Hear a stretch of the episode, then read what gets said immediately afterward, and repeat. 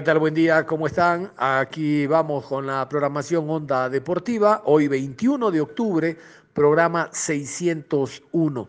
Vamos a hablar de Copa Libertadores de América. Resultados, dos equipos ecuatorianos actuaron el día de ayer, Liga Deportiva Universitaria de Quito y el Delfín. Hablarles también de lo que será hoy el encuentro de dos equipos más. Estos se enfrentan en Copa Libertadores Independiente Barcelona, Grupo A, Grupo 1. Por el otro lado, Flamengo enfrentará a Junior de Barranquilla. Pero vamos en orden de prioridades a hablar de Richard Carapaz. Ayer se inició la vuelta ciclística a España, una de las vueltas más importantes junto al Giro de Italia y al Tour de Francia, más representativas dentro del planeta. Contarles que Richard Carapaz llegó en segundo lugar. El ecuatoriano arribó en segundo lugar dentro de la primera etapa de la vuelta ciclística. Hoy se espera en segunda etapa de Pamplona a Lecumberri, de Pamplona a Lecumberri, donde estará nuevamente el ecuatoriano con el equipo Irineos, que es el equipo que defiende el señor Richard Carapaz. Para hoy se esperan 151 kilómetros de recorrido.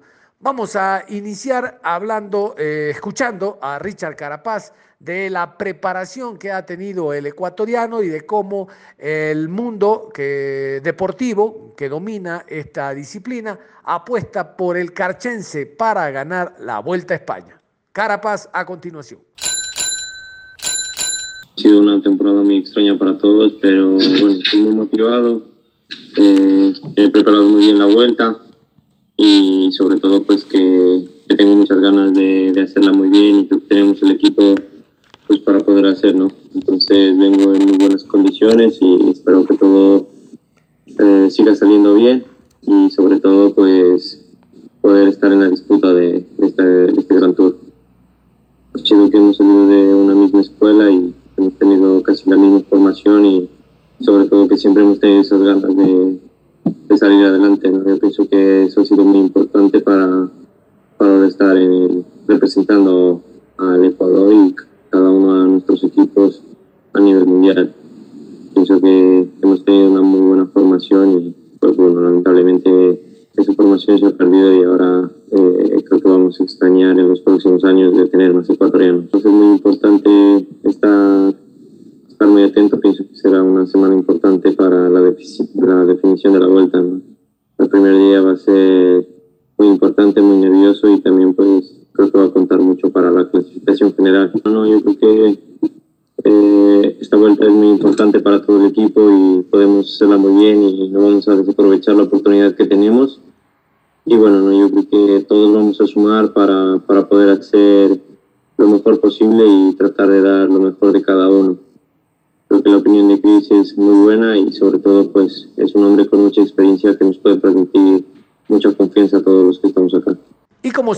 vamos a continuación a escuchar, ponga mucha atención a, esta, a este despacho, porque aquí se habla de lo que alcanzó Carapaz el día de ayer, el segundo puesto, a un segundo nada más del ganador eh, de lo que significan estas 23 etapas de la Vuelta a España, de los 85 años que hay de carrera y algunos detalles interesantes como para adentrarnos y conocer aún más del por qué esta, este tour, esta Vuelta a España, está considerada como una de las más grandes a nivel mundial.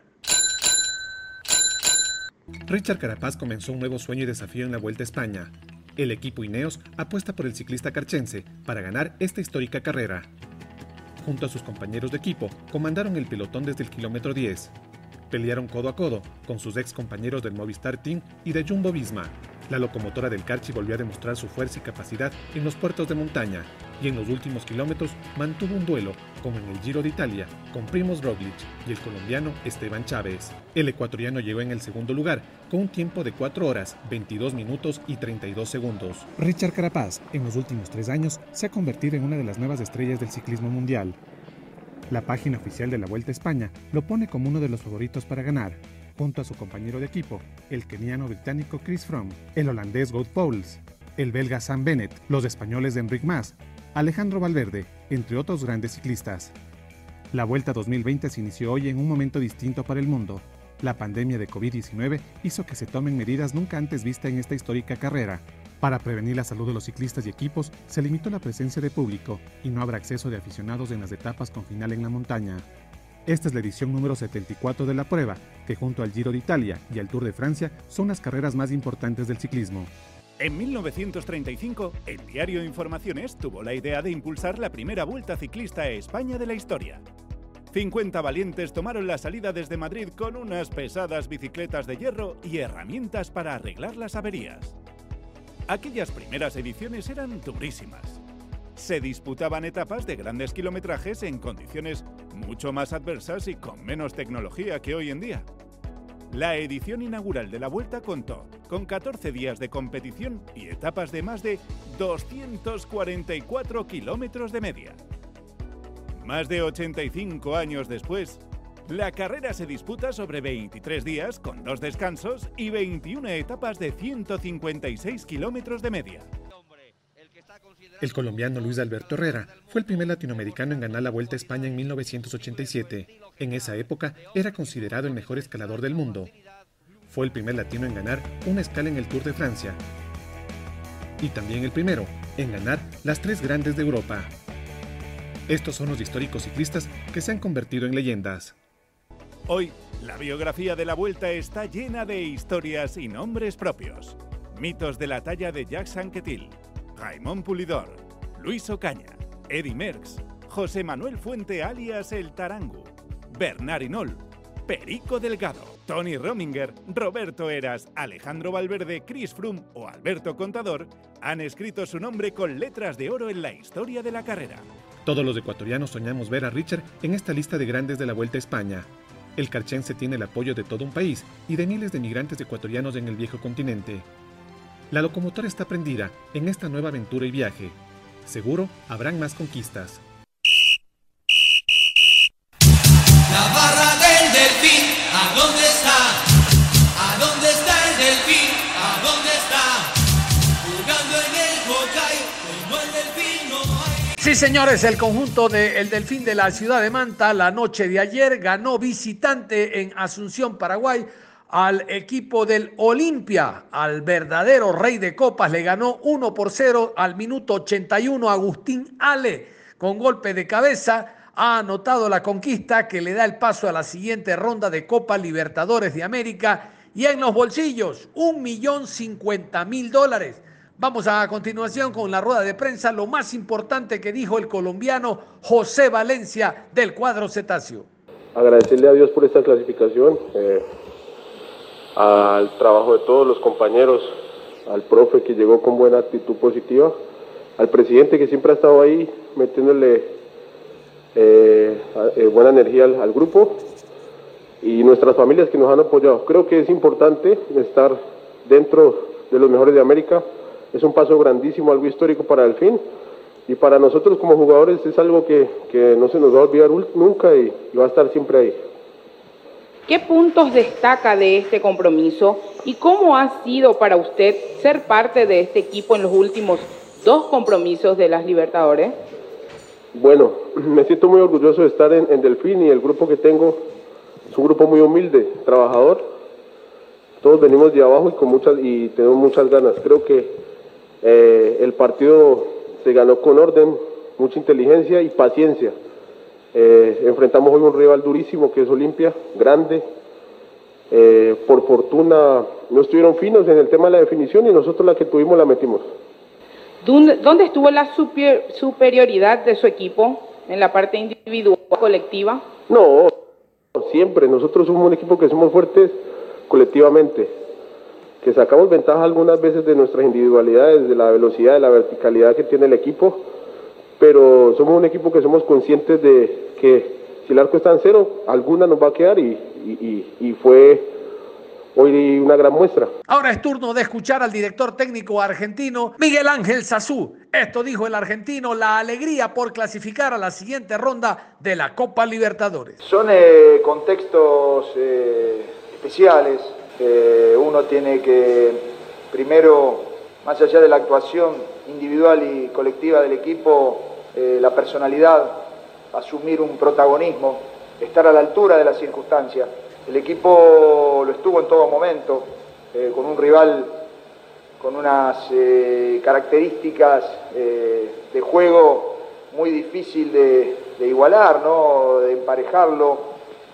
Pudimos neutralizarlo por momentos, pasamos algunas zozobras, sabíamos que teníamos un potencial en ofensiva importante, una velocidad destacada, entonces que iba a llegar las situaciones. De hecho, que, que Olimpia tuvo sus acercamientos, tuvo sus desbordes, por momentos pasamos algunos momentos mal, pero nosotros eh, generamos dos o tres situaciones bien claras, claras de gol, ¿no? Eh, inclusive yo creo que podía haber habido algún expulsado, el equipo rival. Hubo dos jugadas de último hombre, ¿no? Que se iba para gol, que hubiese sido el segundo gol. Eh, la verdad que sí, sí me deja muy, muy, tranquilo. primero porque sé lo que, lo que sienten los futbolistas, sé el objetivo que nos trazamos sé la capacidad dirigencial, presidente que lo nombró el futbolista, yo también lo, quiero nombrar porque es una persona que nos acompaña, que nos apoya, que no él le interesa lo deportivo, entonces eh, es, un, es una recompensa muy importante para nosotros y para demostrar que, estamos a la altura de cualquiera y bueno, Delfín hoy está en un sorteo de octavos de finales, ¿no? En Copa Libertadores y en una cancha de histórica, esto es un templo del fútbol sudamericano, Olimpia. Eh, la historia que tiene tan rica, entonces eh, la verdad que es doblemente, doblemente conforme con, los futbolistas en lo individual, en lo colectivo y en lo humano sobre todo, en la hombría. ¿Cuáles fueron las principales virtudes para que el equipo maniataba saque estos seis puntos? ¿Cuántas mejorías ve en el plantel? Felicidades, profesor. Eh, yo creo que la intensidad que logramos, el orden, eh, ser conscientes de nuestras limitaciones y sí de, lo, positivo, de lo fuerte que, puede, puede, profundizar este equipo. Eh, logramos entender que, tenemos que ser equilibrados y no es solo atacar en el fútbol, sino saber también tener, tener esa contención, saber manejar los tiempos, desgastar al rival. Nosotros teníamos que hacer un partido largo, íbamos a venir a, regalarnos, sí, sí, necesitamos el triunfo, pero eh, trabajarlo al partido, desgastar al rival, y bueno, eso fue un poco lo que se vio hoy, ¿no? Después ya se quedó sin ideas el rival, tirando pelotazos frontales, y, pero lo digo con, mucho respeto, eh, un gran rival, eh, un gran entrenador que ha sumado una cantidad de puntos importantes, yo creo que que son entrenadores que había que, a veces valorarlo un poco más porque eh, a veces no, sé justo. Yo, yo vivo acá en Paraguay y estoy todo el tiempo y un entrenador que pierde dos partidos por año, eh, hay que cuidarlo eh, y no por ahí tratar de, menospreciar ese trabajo. Yo doblemente satisfecho por, por la actuación de mi equipo y en lo personal por posicionarme entre los, entre los grandes de, Sudamérica y yo estoy dentro de esos entrenadores, la verdad que es un premio. Eh, agradezco a mi familia también que me acompaña y a este grupo de jugadores sobre todo. Suertes dispares para los equipos ecuatorianos porque a segunda hora Liga Deportiva Universitaria de Quito cayó 3 por 0 ante River. Este partido fue en Avellaneda, en la cancha de Independiente. Realmente que Liga no hizo un mal partido, pero los errores, Gavarini, la falta de definición y el error arbitral pesaron al momento de terminar el compromiso. Liga de Quito igual clasifica a Copa Libertadores como segundo, primero es River Plate. Recordar que el día viernes serán el sorteo de Copa Libertadores y los emparejamientos de Copa Suramericana, donde el MLEG está esperando rival hace rato. Y vamos a hablar a continuación de los equipos ecuatorianos que juegan hoy Copa Libertadores de América. Vamos a escuchar árbitros y horarios, partidos simultáneos dentro del Grupo A. Recuerden, Independiente Barcelona, Flamengo, Junior de Barranquilla. En la ciudad de Quito a las 19 horas con 30 minutos por el Grupo A, Independiente del Valle versus Barcelona. Árbitro central Luis Quirós. A la misma hora en Río de Janeiro, Flamengo recibe a Junior de Colombia. Árbitro central Patricio Alustó. Y para tener más clarificado el tema, a continuación la tabla de posiciones en esta última fecha, cómo está la tabla al momento. Primera casilla Flamengo con 12 puntos más 4. Segundo Independiente del Valle con 9 puntos más 4. Tercero Junior de Barranquilla, 6 puntos menos 2. Cuarto Barcelona con 3 puntos menos 6. Y metiéndonos a ese partido, vamos a escuchar al director técnico español Miguel Ángel Ramírez, que habló en la previa al partido de hoy ante el conjunto del Barcelona. Aclaración necesaria el relacionista público de Independiente le dijo a los medios, antes de comenzar la rueda de prensa, no me toquen el tema Palmeiras, Miguel Ángel Ramírez, Independiente del Valle. De ese tema no se habla, tan solo del partido de hoy y los medios que somos obedientes, solo se habló del encuentro de hoy ante el Barcelona. Bueno, hemos seguido entrenando y preparando con, con la gente que teníamos y la gente que se ha ido incorporando, pues haciendo trabajo diferenciado eh, y de a poco incorporándose en aquello que, el, bueno, pues preparador físico, eh, los responsables de, eh, de la parte física, digamos, nos han autorizado a que fueran haciendo. Entonces, hoy nos queda un entrenamiento, mañana todo el día, vamos a ver evoluciones de la gente, si se encuentran mejor, si no, y a partir de, ahí, pues tomar la decisión mirando por la salud de los jugadores primero y otro por, por, la capacidad competitiva. No sé si me preguntaste algo más, porque la verdad ahí te escuché medio regular. Eh, no sé, eh, era sobre el, sobre el clima interno, cómo preparó el partido, eh, si, si, conversó con los muchachos ahí en la, intimidad del grupo, si, si, se dijeron cosas, si este partido es diferente a los otros partidos de Copa o a los otros partidos del campeonato.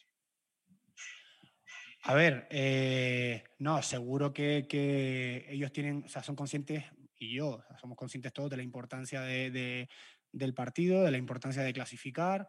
Eh, sí, o sea, lo tenemos súper claro y, y, con ese entusiasmo lo, estamos preparando, ¿no? Con mucha cana.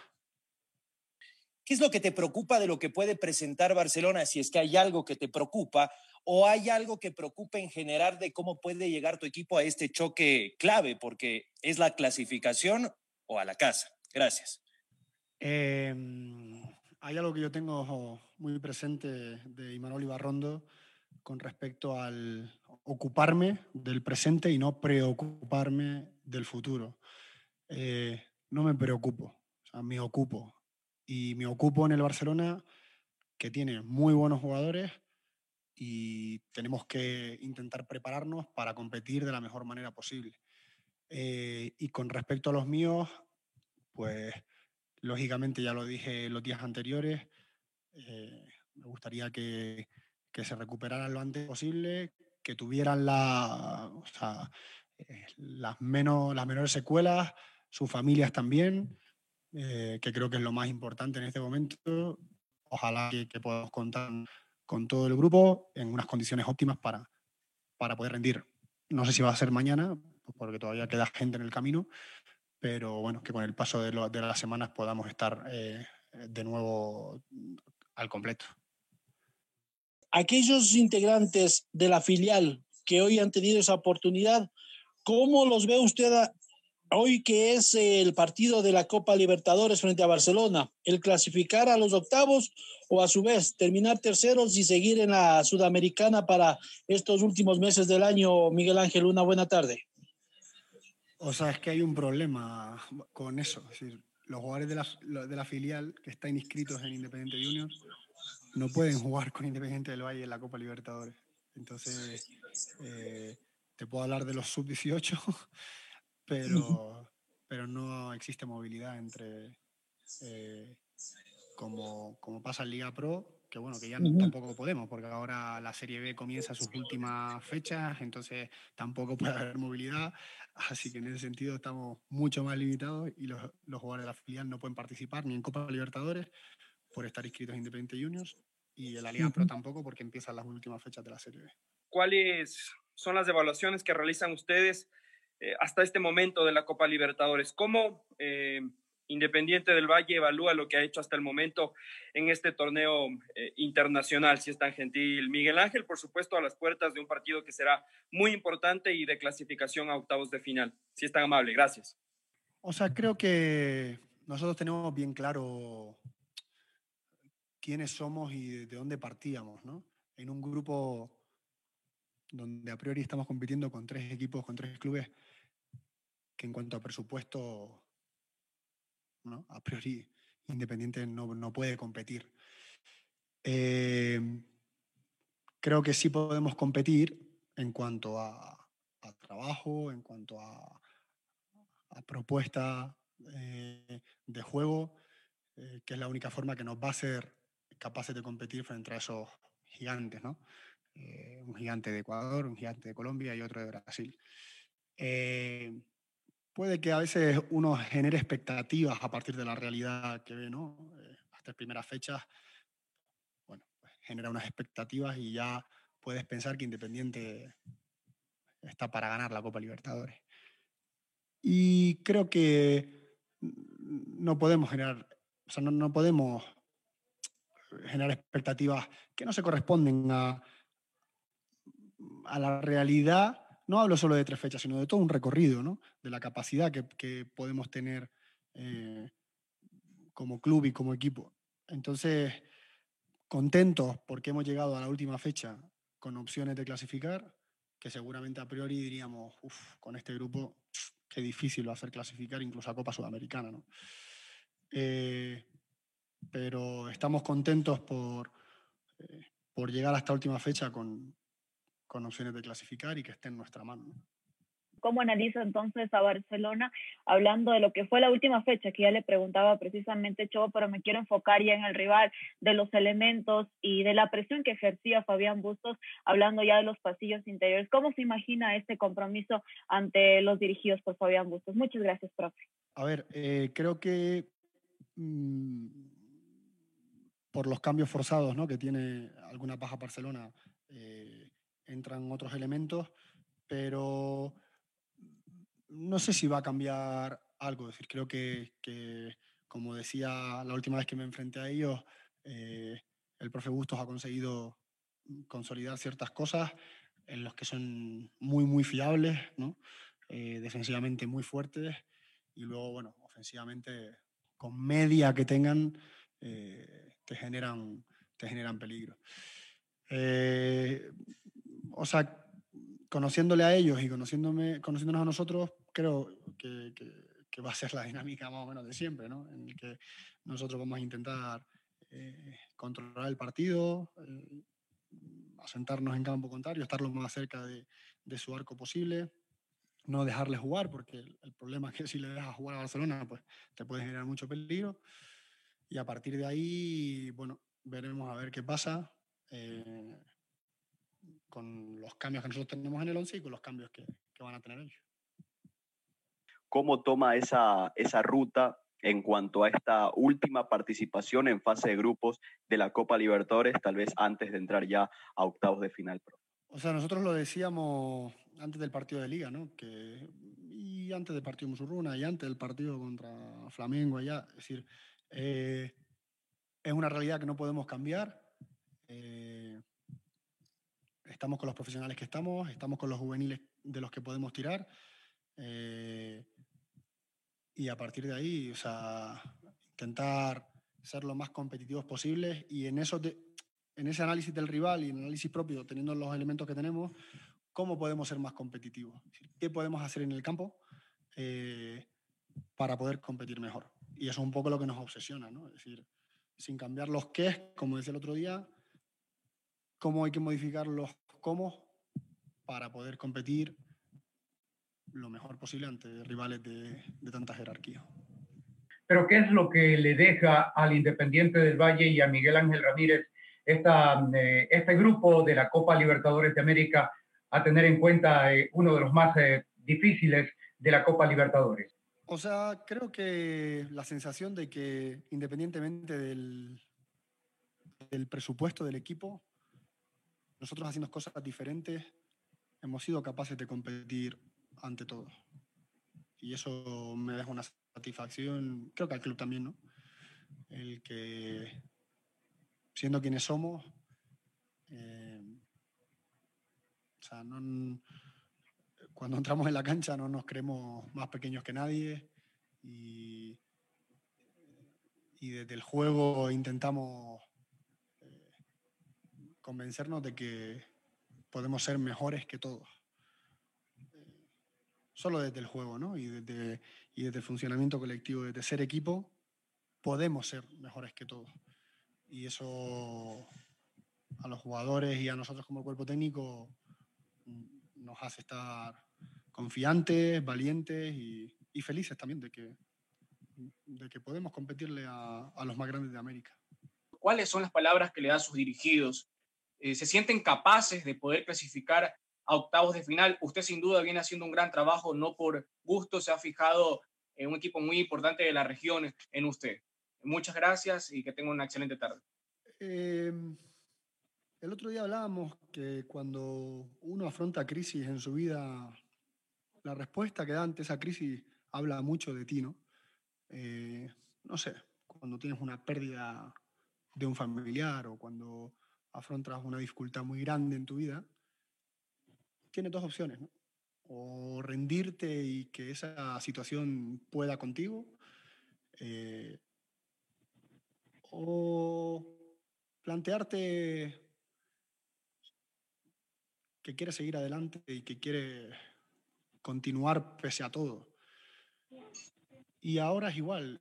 Sí sabíamos que en cualquier momento teníamos mala suerte, pues podíamos eh, pasar por esto, ¿no?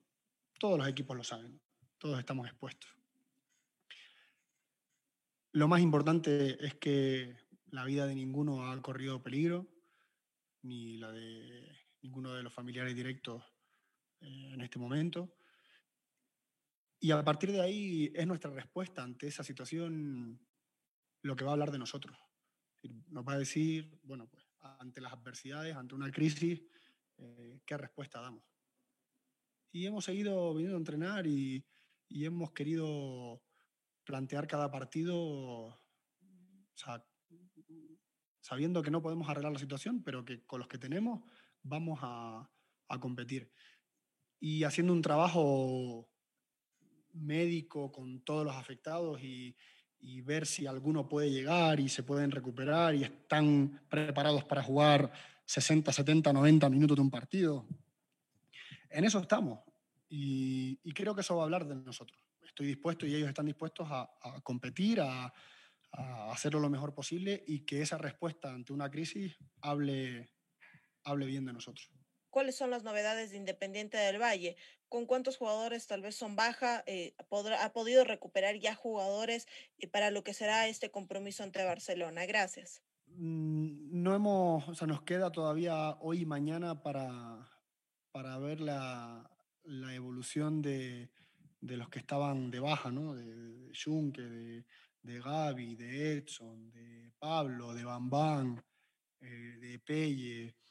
Eh, o sea, hay algunos con los que seguro que no van a llegar, pero, con algunos de ellos estamos pendientes de, de la evolución, de, de, cómo se van a sentir en el entreno, cómo se están sintiendo eh, en su vida normal, si están teniendo eh, bueno, alguna afección. Estamos haciéndoles pruebas para ver que descartar cualquier cosa y ver que están en un perfecto estado de salud para competir. Entonces nos falta información y, tenemos que ver entre hoy y mañana quién realmente está para, para un compromiso así. ¿Cómo hará para intentar derrumbar ese tribote que prácticamente en los últimos partidos está alineando Fabián Busto, que ha sido muy complicado en generar juego. El tribote, el tribote que lo utiliza ahora Fabián Busto, los triples número 5. O sea, creo que, ya, ya, ya, te, te escuchar. Sinceramente, fuera de jerarquías, ¿no? Es decir, de jugadores por, vas nombrando y dices esto, esto y esto. Eh, lo de dentro me parece eh, lo más poderoso que tiene Barcelona. Eh, son muy, muy fuertes ahí, muy fuertes. Eh, defensivamente, ni que hablar, porque tienen la capacidad de repetir, de, recuperar, de, eh, y, y, ofensivamente también. Ofensivamente eh, son capaces de generar juego. Creo que es lo más fuerte que tiene, lo más fuerte. Y, y de eso se trata, es decir, de intentar, bueno, pues hacer daño a, esa zona que, por la que creo que pasa eh, tanto la organización ofensiva como la defensiva de, de Barcelona. Nada más, cerramos la información deportiva a esta hora de la mañana. En la tarde les adelanto, vamos a estar hablando del microciclo de la Sub-20 que finaliza el día de hoy con Jorge Célico a la cabeza y también tendremos a Lucas Mancinelli que el día de ayer habló, una de las figuras del partido del día lunes que el Cuenca le ganó a Liga de Portoviejo 2 por 1, habló en rueda de prensa y dijo cosas interesantes. Hasta tanto usted continúe en sintonía de Ondas Cañaris y nosotros nos reencontramos en horas de la tarde. Un abrazo.